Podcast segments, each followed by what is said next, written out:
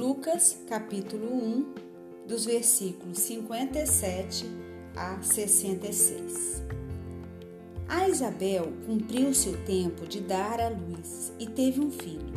Ouviram os seus vizinhos e parentes que o Senhor usara de grande misericórdia para com ela e participaram do seu regozijo.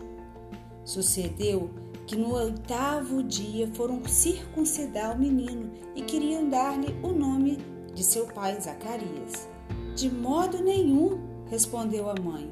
Pelo contrário, ele deve ser chamado João.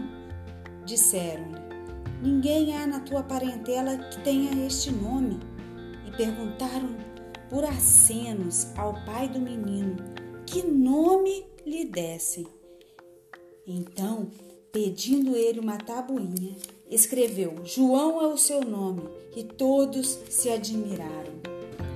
Imediatamente a boca lhe abriu e, des desimpedida sua língua, falava louvando a Deus.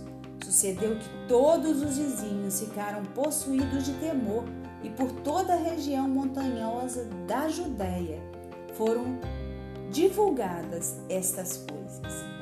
Todos os que ouviram guardavam-nas no coração, dizendo: Que virá a ser, pois, este menino?